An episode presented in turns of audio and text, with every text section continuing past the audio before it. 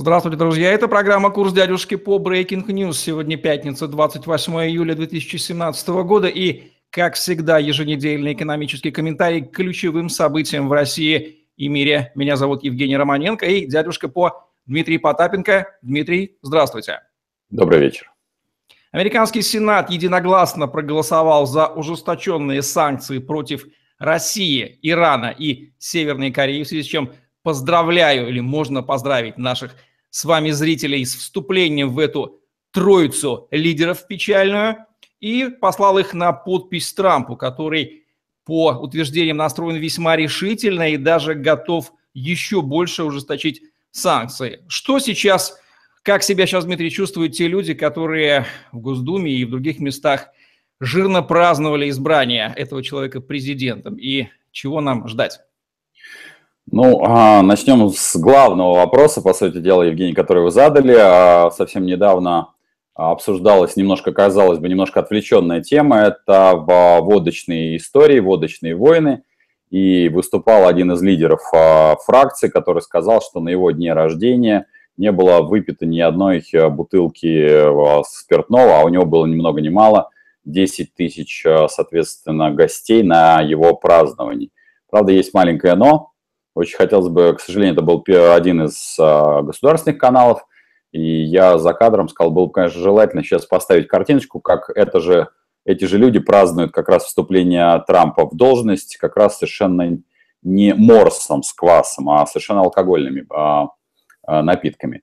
Так вот, люди эти чувствуют себя прекрасно. А, с учетом того, что они колеблются вместе с линией партии, если завтра условно говоря, там а, Трамп окажется последним подонком или наоборот богом, они будут праздновать и то событие, и это. Главное, не, не важно, какой праздник, у них как у алкоголиков, главное, чтобы был повод для, а, не был повод для выпивки, а 365 дней в году у них для этого есть.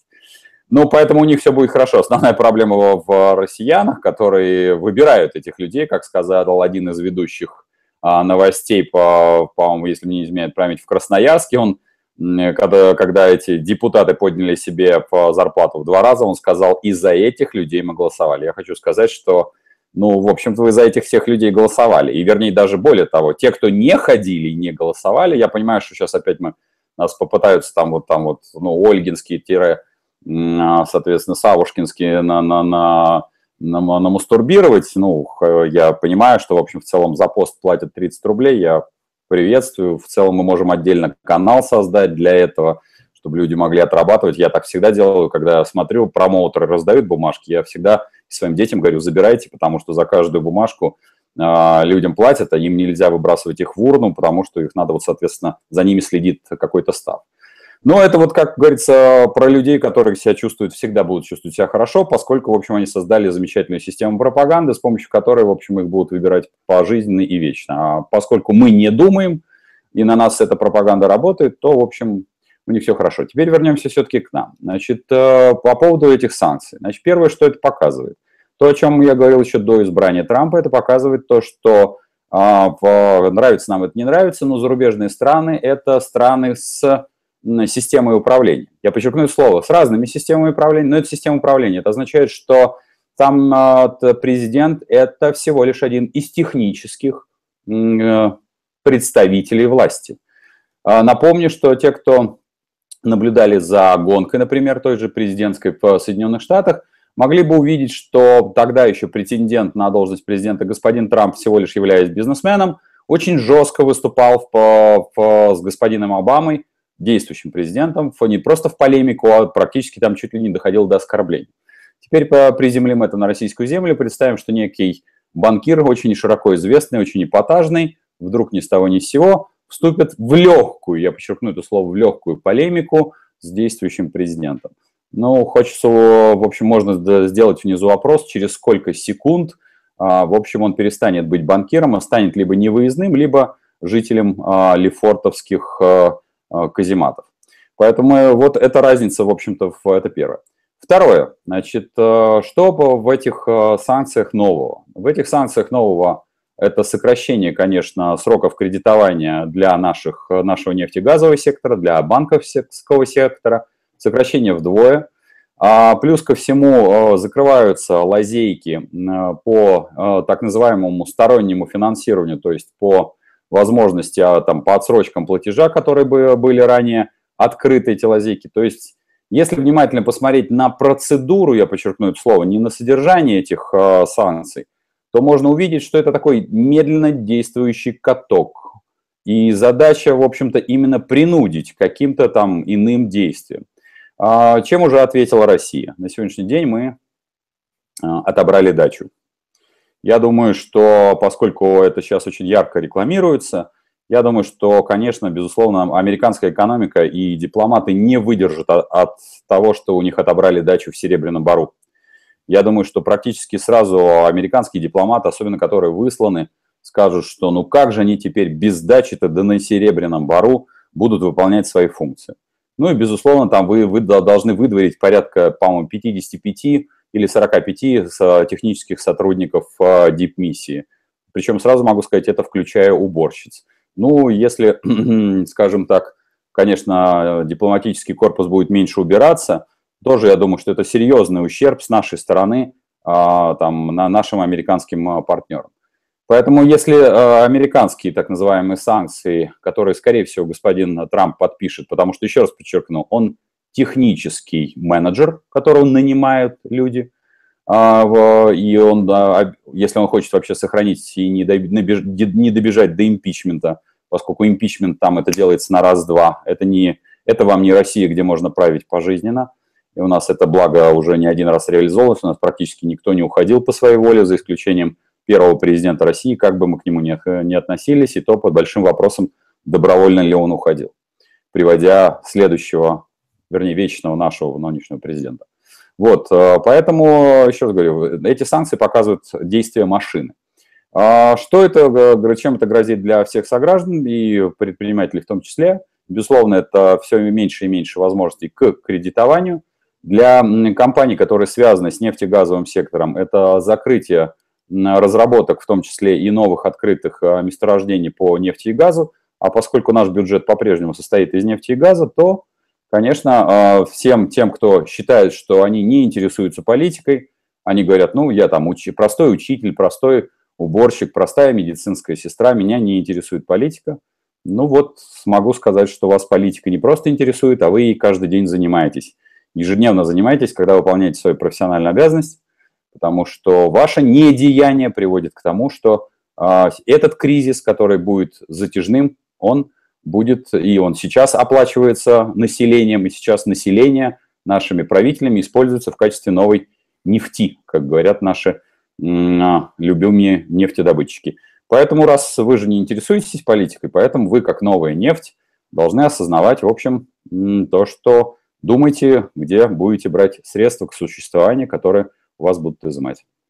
Очень хорошая метафора про каток. Я не знаю, насколько э, порядочность э, американских управляющих катками в отношении, э, в сравнении с нашими, позволяет им наехать и оставить, но я веду к тому, что каток, он же медленно наезжает и вполне возможно также медленно съезжает, если съезжает. Да. Американская машина, она крайне инертная, известная история с поправками, которые по 50 лет не отменяются ровно потому, что нет для этого соответствующей инициативы. Надолго ли это, вот сейчас это появилось, это же может десятилетиями существовать, и вот эта удавка, она будет душить, душить, душить. Трамп уйдет, президенты сменятся, конгрессмены сменятся, а закон будет.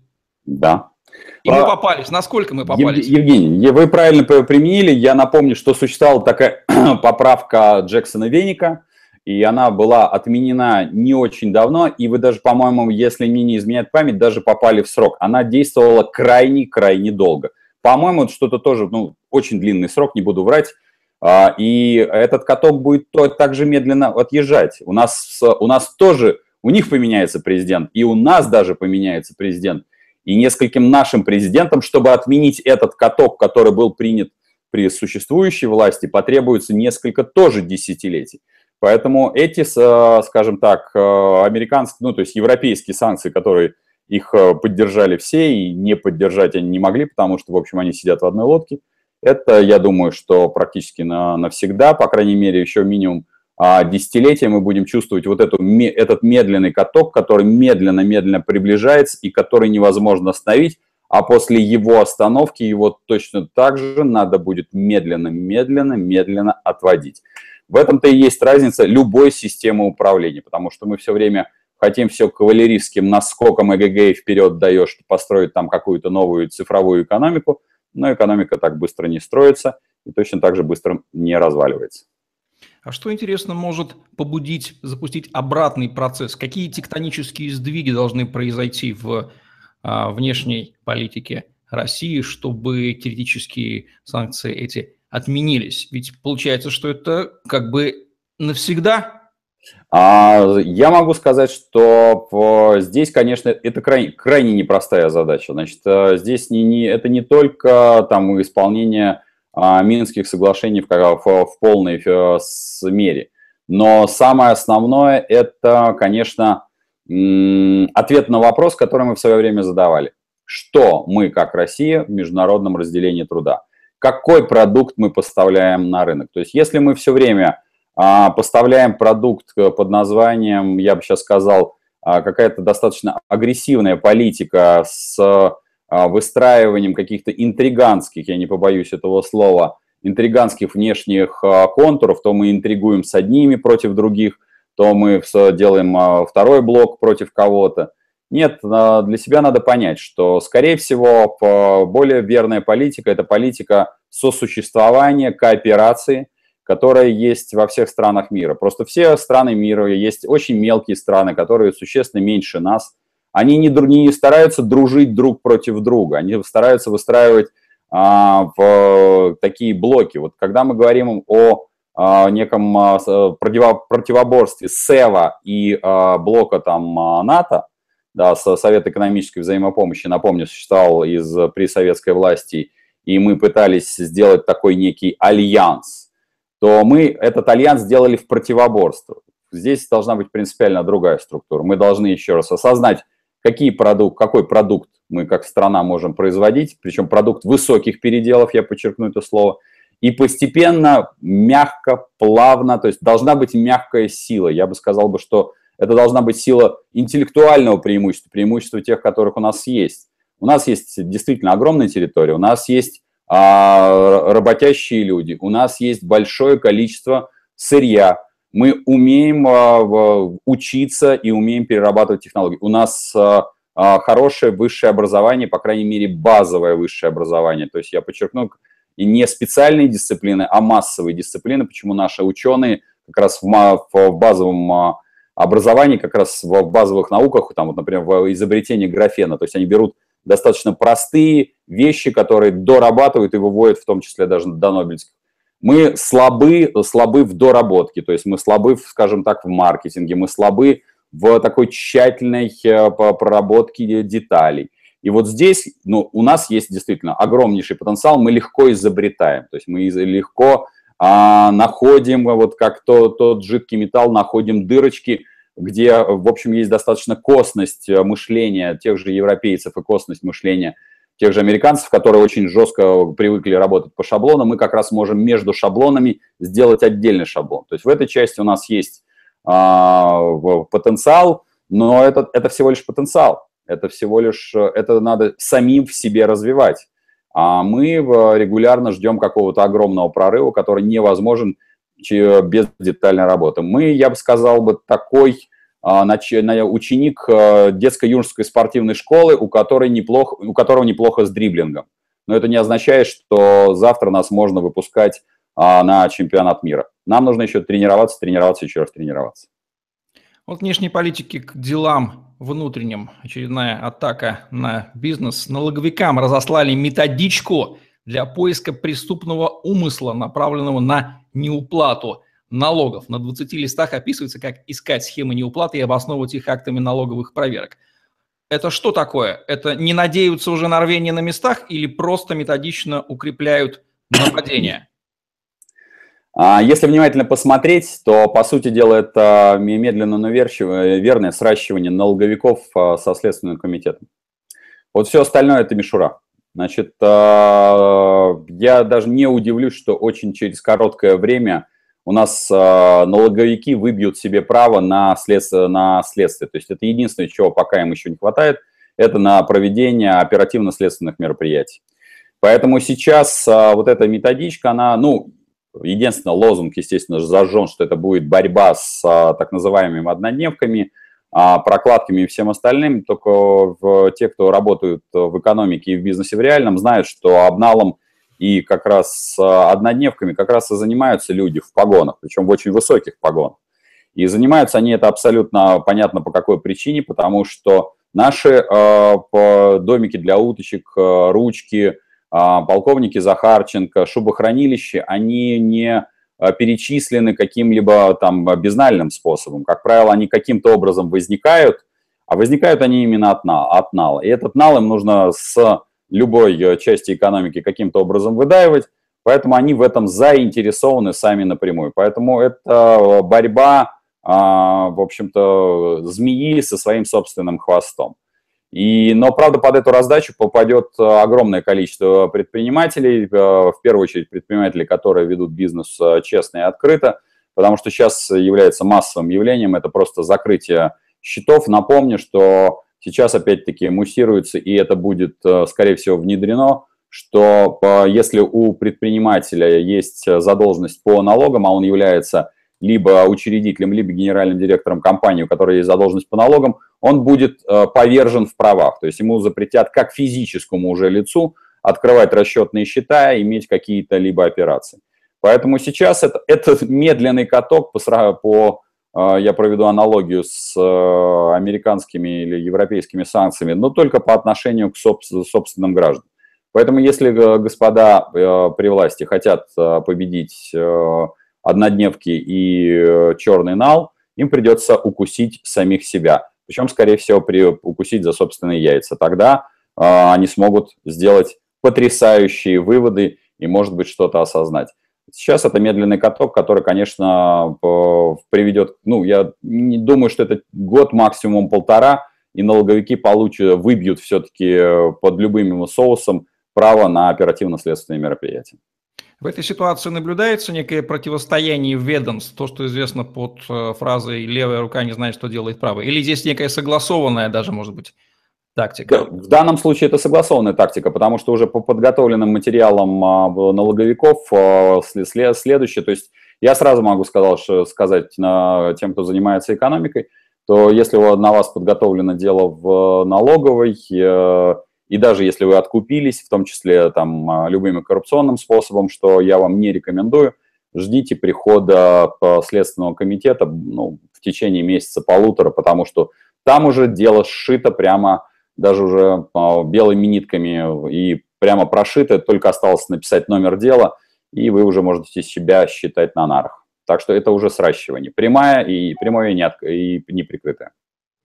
Кроме юридических лиц, в России есть еще и физические лица, их тоже немало, и с ними есть другая проблема. Известен высокий уровень закредитованности россиян, у некоторых большая часть бюджета уходит на погашение кредитов, люди берут кредиты новые, чтобы отдавать старые. Ну, тактика понятна. Идет даже дискуссия, не списать ли нам триллиончик рублей с российских заемщиков. Понятно, кто может быть в этом заинтересован, но у этого есть, естественно, и противоборствующие стороны. Кредиторам не хочется терять свои деньги. Какие здесь, чьи интересы здесь входят в конфликт и каковы могут быть последствия такого акта списания и о чем вообще поучительно говорит вся эта история? Ну, я начну, наверное, с конца. Значит, э, я очень сильно сопереживаю, сожалею нашим согражданам, которые, конечно, влетели в э, ситуацию, когда у, нас, у них появилась задолженность. А, сопереживаю, правда. И э, мне очень печально, что они не, у них не устанавливается причинно-следственная связь, почему у них появились кредиты. В том числе появились кредиты на продукты, то есть э, на, на ЖКХ. То есть они в получении этого кредита, кредита винят либо там банк, либо микрофинансовую организацию, либо, соответственно, тех, кто поставляет тепло, либо, если это продукты, то тех, кто этот продукт производит, либо его кто продает. Ну, к сожалению, вот это то, с чем мы стараемся с вами как-то немножко вот это убрать экономическое мракобесие, а у наших сограждан не возникает, что причиной взятия кредита, например, на продукты питания или ЖКХ является непомерный, я подчеркну, рост псевдо, я повторюсь это слово, псевдоестественных монополий. Потому что этот рост не обоснован ничем. Наши псевдоестественные монополии, которые, естественно, являются искусственными монополиями, они искусственно все созданы, они на каком-то основании, например, послушайте их э, тексты, что они закладывают в свои проекты инвести... или в тарифы инвестиционную составляющую. На русский язык могу перевести так. Вы приходите покупать, не знаю, к портному костюм, и он говорит, ты знаешь, костюм стоит на самом деле 10 тысяч рублей, но я хочу купить несколько станков, и поэтому костюм будет стоить 15 тысяч рублей. Закуплю я этот станок? Не знаю, вот если только соберу инвестиции. Но вы ему бы должны были возразить, слушай, дружище, но при таком раскладе, если ты еще 5000 рублей хочешь получить за этот костюм, тогда я становлюсь твоим соакционером. Наши сограждане такую причинно-следственную связь не выстраивают. А, поэтому, конечно, вот эта пассивность и нежелание думать, и вот это экономическое мракобесие, которое люди сами себе в голову внедряют, оно является первоисточником возникновения этой задолженности как таковой. А, интересанты, понятно, тоже в, в этой части. Э, безусловно, это те же самые наши любимые монополии, те же самые э, судебные приставы, те же самые как раз банковские структуры, потому что под эту сурдину можно списать большое количество так называемых, я в кавычки по, повторюсь, плохих долгов. То есть интересантов э, при ксивах государственной власти очень и очень-очень много. А, почему Нормальный, адекватный гражданин должен быть против этой ситуации. По одной простой причине. Дорогой мой хороший, почему добросовестный налогоплательщик или добросовестный заемщик, вот я был, например, я всегда возвращаю свои кредиты. Почему я вот буду сидеть и думать, ага, вот Иван Иванович Иванов, он каким-то образом решил этот кредит не возвращать. Так и я не буду возвращать. Если последствия потом все равно спишут. И плюс ко всему, если бы вы, Евгений, были кредитором или тем, кто давал деньги, вы бы сказали бы, а зачем я буду выдавать деньги вот этим двум джентльменам, когда, по сути дела, эти деньги потом у меня спишут и отберут. Поэтому это разрушит основу, базовую основу финансовой структуры. Деньги – это тоже товар. И если вы не осознаете, что, в общем-то, и тот же судный процент, о котором очень много говорят, что вот он должно быть без а, процента. Я всегда на эту тему могу только возразить. Если вы свой... Деньги – это эквивалент труда. Если вы свой труд готовы безвозмездно кому-то передать, вы имеете на это законное право. Но мне кажется, что ваш труд, тем более замороженный в виде какого-то ресурса под названием деньги, там криптовалюта, золото, бриллианты, вещи, он должен все-таки расти в цене. Поэтому если вы хотите разрушить таким образом э, саму передачу или переход трансформации труда, а именно переход денег – это и есть трансформация труда из одного труда, из тех, кто шьет в костюмы, в выращивание там фруктов, яблок и всего остального. Ну, в, что вы будете делать потом? После окончания разрушения этой трансформации вам все равно придется каким-то образом меняться, заниматься меновым, а, а, меновым меновой торговлей, скажем так. И вы все равно придете к тому же судному проценту, вы приведете к доходности труда или доходности в данном случае кредита. Поэтому, а, если такое списание произойдет, я думаю, что оно и должно происходить а, точечно, да, где уже есть, а, понятно, что невозвратные долги. И, конечно, суммы должны идти, разговор не о триллионах, а это должны быть единичные, и то, на мой взгляд, это должно приниматься решение по суду, поскольку у нас была процедура банкротства, Значит, вот процедуру банкротства, только пройдя судебное разбирательство, когда есть соревнование двух сторон обвинения и адвокатуры, я готов э, как гражданин принять после решения суда, которое вступило в законную силу. Списание без решения суда и без соревновательной части сторон я не готов принимать как гражданин, поддерживающий э, систему, как финансовую систему государства, так и государство в целом. А нет ли здесь такой попытки политического реверанса в отношении известной нашего человека безответственности, которая, проведу аналогию, проявляется и в том, что человек не отдает себе отчет в том, кого он выбирает, почему он выбирает и делегирует э, ответственность за управление страной людям. И здесь точно так же он как бы снимает с себя ответственность. Ну вот я взял кредит, я не виноват, снимите его с меня. Ох, я... так рассуждать, э, ну, это же разрушительно. Евгений, это вот эту аналогию мы будем с вами просто, знаете, можем, не знаю, плакат повесить и красной нитью, что вот э, сто лет меняются поколения. Говорят, что каждые семь лет в России меняется, то есть э, в стране, то есть меняется поколение. Вот каждые семь лет. Вроде бы у нас поменялись строи, но слово «ответственность» не возникало за последние сто лет ни разу. Мы все время переписываем историю, мы все время ищем внешнего врага вместо того, чтобы осознать, есть такое слово «ответственность» в своих действиях, в своих мыслях, поступках, за поступках своих детей, в воспитании их. И каждое, вот как только у человека будет возникать слово «ответственность», и оно будет являться базовым принципом его проживания и жизни, ответственность в том числе и за бездействие, за колоссальнейшее бездействие. У нас самая сильнейшая сила в нас – это сила, просто она мощнейшая, это бездействие. Мы ничего не будем делать, мы будем сидеть и ждать, что кто-то это сделает. Эта аналогия абсолютно стопроцентная, и она, к сожалению, везде присутствует. Меня не интересуют там финансовые законы, меня не интересует, что происходит у предпринимателей, меня вот зато интересует, где там, а что там происходит в какой-то там мифологической Сирии. Потому что Сирия для нас это приблизительно сказка «Тысячи об одной ночи». Там никто ее на, ее на карте-то никто толком не видел. Но зато там любопытно рассуждать и поорать на кухне. А вот разобраться со своим подъездом и нести ответственность за свой подъезд – это не к нам. Величайшая сила бездействия – это сила нашей страны.